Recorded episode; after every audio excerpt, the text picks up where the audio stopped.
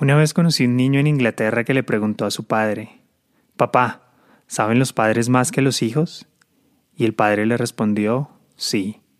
La pregunta siguiente del niño fue, Papá, ¿quién inventó la máquina de vapor?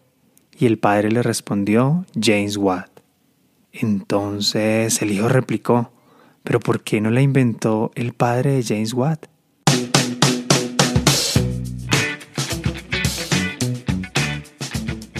Hola, bienvenido y bienvenida nuevamente. Soy Miguel Basabe y esto es Modulando Ideas, una buena excusa para acompañarnos a través de fascinantes hallazgos científicos e increíbles experiencias, que al final del día aportan valor y utilidad a nuestra vida personal y profesional. El diálogo inicial es del biólogo y antropólogo Gregory Bateson y está en su libro llamado Pasos hacia una ecología de la mente. Un texto con varios diálogos muy interesantes, pero te traigo este en particular para ilustrar el tema del episodio respecto a que muchas veces aquello en lo que pensamos es contrario a lo que hacemos. Y esto no es del todo bueno o malo, ya te diré en detalle por qué. Antes de ello, quiero que entremos en contexto con historias más comunes a nuestra realidad, donde podemos ver esta contradicción entre lo que se piensa y se hace en casos que seguramente en algún momento hemos conocido o vivido personalmente. La primera de ellas es el caso de aquellas personas que apuestan todo su dinero en juegos de azar, aún sabiendo la baja probabilidad que tienen de ganar, pues de lo contrario no sería un negocio tan rentable los casinos. Otro caso es el de aquellas personas que a pesar de ser conscientes del deterioro personal o profesional que viven por el consumo de alcohol, aún así encuentran en su día a día un buen argumento que valida su conducta de seguir bebiendo. También podríamos encontrar el caso de relaciones afectivas en las que continuamente se lastima la dignidad o la integridad del otro, pero que aún así, en cada intento de finalizar la relación, encuentran una justificación para seguir un ciclo de dependencia con el otro. Por estos y muchos otros casos comunes en donde somos testigos directos de lo contrarios que son los pensamientos de las acciones, el propósito de este episodio será explorar una de las causas importantes que nos permitirá entender por qué sucede esto. Pero mejor aún, vamos a identificar algunas herramientas prácticas que podemos utilizar al momento de pensar o hacer algo en nuestras vidas. Así que acomódate bien, porque esto va a estar muy interesante.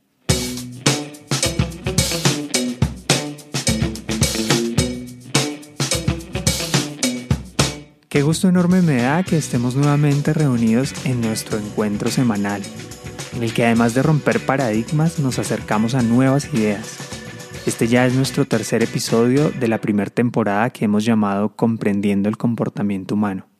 Así que no olvides que todos los autores, libros, experimentos y demás aportes que mencionamos en cada episodio los encuentras en detalle en nuestro sitio web, que es www.miguelbasabe.com, tal como te aparece en la carátula del episodio. Allí también está la agenda con los 16 temas que trataremos en esta temporada, junto con los enlaces a las distintas redes sociales donde te muestro un poco más del detrás de cámaras de esta producción. Pues bueno, a lo que vinimos vamos. Aunque existen múltiples maneras de explicar por qué difiere lo que pienso de lo que hago, en este episodio nos vamos a centrar en una en particular que considero nos da una explicación precisa de por qué sucede esto. A su vez, aprender sobre esta explicación nos permitirá identificar recursos prácticos para lograr una mayor consistencia entre lo que hacemos y lo que pensamos en nuestro diario vivir. Se trata de un fenómeno denominado disonancia cognitiva, y es básicamente ese conflicto que vivimos las personas cuando nos vemos enfrentados ante una evidencia que demuestra que alguna de nuestras creencias es falsa. Veamos un ejemplo concreto para entenderlo perfectamente. Este es el caso real de una ama de casa estadounidense llamada Dorothy Martin, quien afirmó el 21 de diciembre de 1954 que ese día antes de terminar la medianoche, el mundo se acabaría con una gran inundación. Para aquel entonces, los titulares de prensa se centraron en la noticia de dicha profecía de lo que pasaría. Algo que le pareció muy interesante de estudiar a Leon Festinger, quien era un psicólogo social que trabajaba en el MIT, que es una de las universidades más prestigiosas en el mundo, especialmente por sus innovaciones tecnológicas. El caso es que por aquella época Festinger estaba tratando de entender por qué las personas, a pesar de tener una evidencia que demuestra lo falso de sus creencias, deciden aferrarse aún más a estas, con lo cual este caso del supuesto fin del mundo era perfecto para entender esto que hoy conocemos como disonancia cognitiva. Lo que hicieron Festinger y su equipo de investigadores fue enviar a uno de ellos como observador al grupo de seguidores de Dorothy, aquella señora de la profecía del fin del mundo. Dichos seguidores se hacían llamar los buscadores, quienes creían totalmente en lo que Dorothy les decía, a tal punto de abandonar sus estudios, sus parejas y sus trabajos por seguirla a ella. De paso, le donaban su dinero para tener un lugar en el platillo volador que sería el lugar donde se suponía se iban a salvar la noche previa a la inundación que ocasionaría el fin del mundo. Pausa.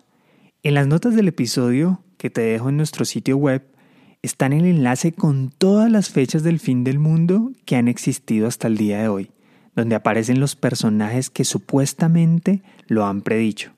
Pues así es, las especulaciones han pasado en todos los momentos importantes de la historia y muy probablemente seguirá pasando. Sigamos. La noche del supuesto diluvio en casa de Dorothy se reúnen alrededor de 20 personas a la espera de su rescate por parte de los alienígenas. Pero llegada la medianoche no pasa nada. Aún así, deciden esperar un poco más. Llegada la madrugada, Dorothy entra en llanto e intenta explicar lo sucedido. Por supuesto, sin lograrlo. Entonces, unas pocas personas deciden irse a su casa algo decepcionados. Pero por sorpresa, la gran mayoría decide permanecer allí, aún sin entender lo que pasa. Pero bueno, acá es donde la historia se pone más curiosa. Minutos después, Dorothy entra en un trance y recibe un mensaje de los alienígenas, donde según ella, el dios de la Tierra decidió liberarlos a ellos y al resto de las personas del planeta del supuesto fin del mundo. Según Dorothy, gracias a la luz que propagó al mundo ese pequeño grupo aquella noche reunidos. En este punto, recuerdo el día en clase cuando nos relataron esta historia. Las risas no se hicieron esperar, básicamente por lo irracional que sonaba la historia misma. Pero las sonrisas fueron bajando al hacer conciencia de que tal irracionalidad es la tendencia del comportamiento de la mayoría de la humanidad. Y con esto me refiero al gran hallazgo de Festinger y sus colaboradores. Te lo explico así. Inicialmente, se creía que las personas presentes en la casa de Dorothy, al ver que nada de lo predicho era real ni tenía evidencia alguna, decidirían como un acto de coherencia aceptar la falsedad de los hechos. Pero pasó todo lo contrario, pues aquel grupo tomó la explicación de Dorothy y se aferró aún más a sus especulaciones. Como consecuencia, decidieron salir a contarle al mundo lo que ellos habían logrado. Sí, salvar el mundo. Y aunque no lo creas, a la fecha de hoy aún existe una asociación entre otras organizaciones creadas desde aquel entonces por aquellos seguidores. Pero bueno, eso de las especulaciones y sus consecuencias ya lo explicamos mejor en el episodio anterior sobre la importancia del pensamiento crítico. Lo que podemos ir entendiendo hasta este punto es que las personas cuando creemos en algo y se nos presenta una fuerte evidencia de que es falso, para evitar lidiar con esa tensión generada, lo que hacemos es buscar un buen argumento que justifique nuestra creencia por irracional que sea.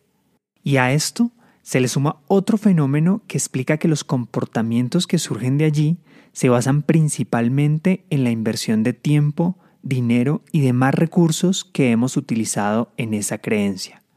Por ejemplo, si llevas años pagando cursos con costos elevados sobre un tema como cienciología y alguien en la actualidad te muestra evidencias concretas de que no es ciencia en lo absoluto, aunque su nombre así quiera hacerlo parecer, la probabilidad de que la persona cambie de parecer es muy mínima. A este fenómeno se le llama en psicología sesgo de costo hundido. y lo puedes ver en muchas otras áreas de la vida. Por ejemplo, si ya compraste un apartamento lujoso y muy costoso en la costa de Miami, por más que te expliquen los riesgos geológicos que tiene vivir allí, tu pensamiento se enfocará en creer y argumentar todo lo contrario, asumiendo como consecuencia el riesgo que estas acciones pueden generar. Aquí ya tienes una idea clara de por qué a gran parte de las personas les cuesta tanto finalizar una relación tóxica basados en ese coste de inversión. Sigue cómodo porque esto se pone aún mejor.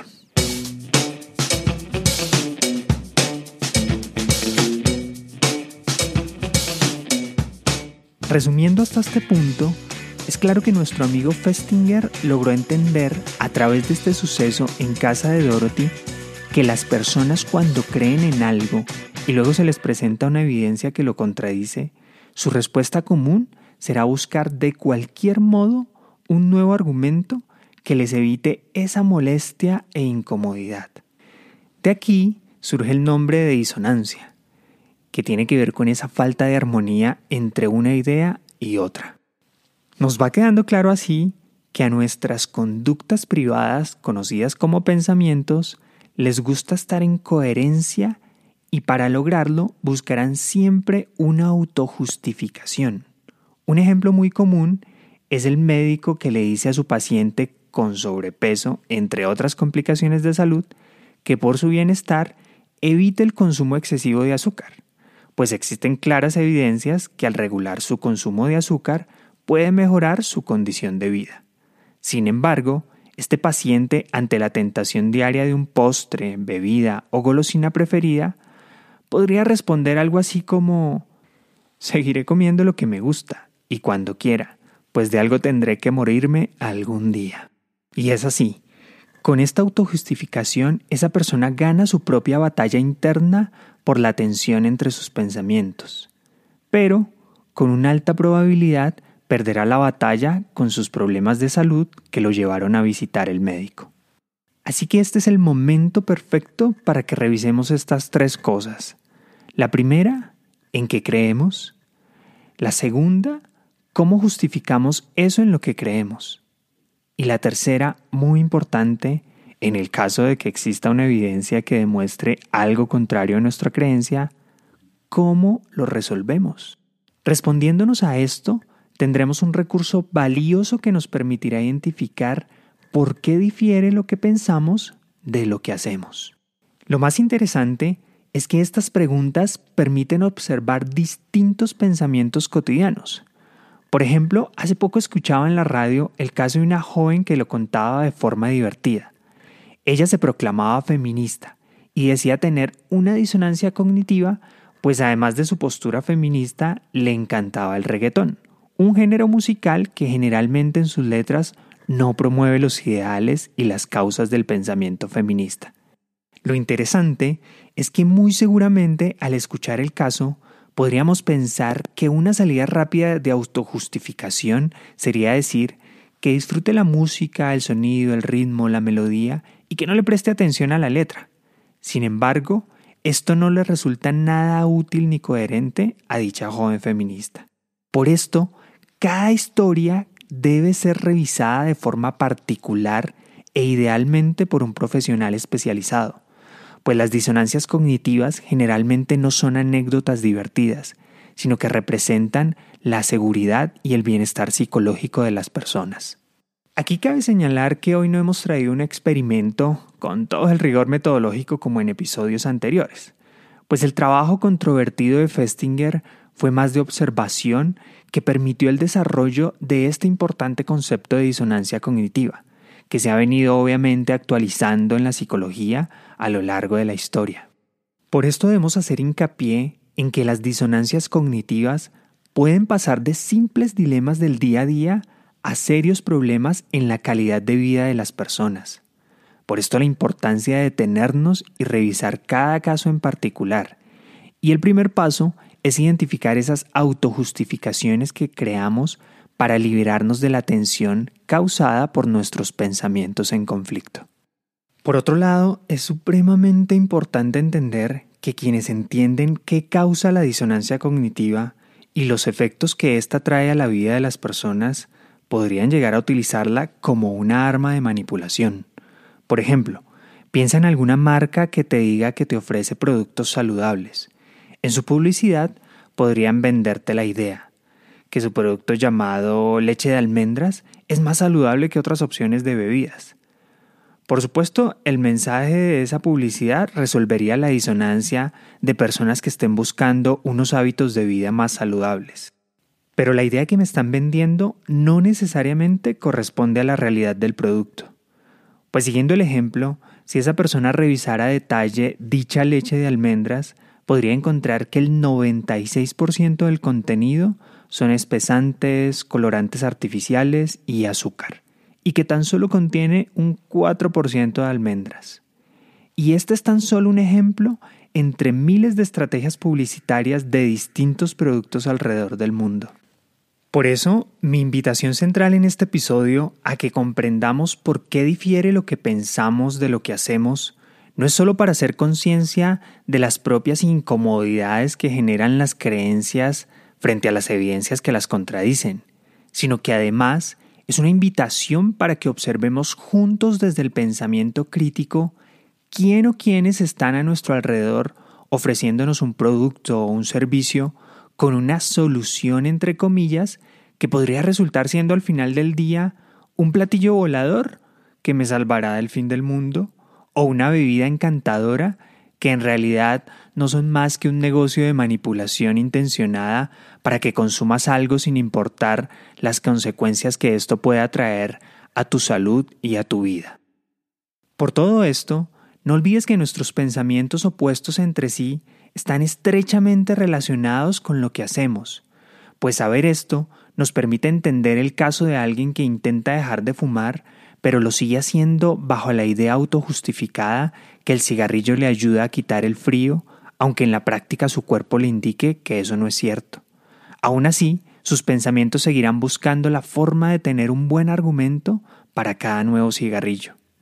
Así que es muy importante saber observarnos con amor propio cada vez que nos autojustificamos, teniendo claro que no se trata de juzgar o señalar aquello en lo que creemos, sino de identificar qué de ello nos puede estar causando daño. Y esto, como ya lo sabes, a través de darnos la oportunidad día a día de confrontar nuestras creencias con nuevos hallazgos y evidencias científicas. No me resta más que invitarte a que compartas este nuevo aprendizaje con tus amigos, familiares y cercanos para que ellos también comprendan la importancia que tiene en su día a día lo que piensan y hacen a partir de sus creencias. Un abrazo y nos vemos sin falta la semana que viene. Chao pues.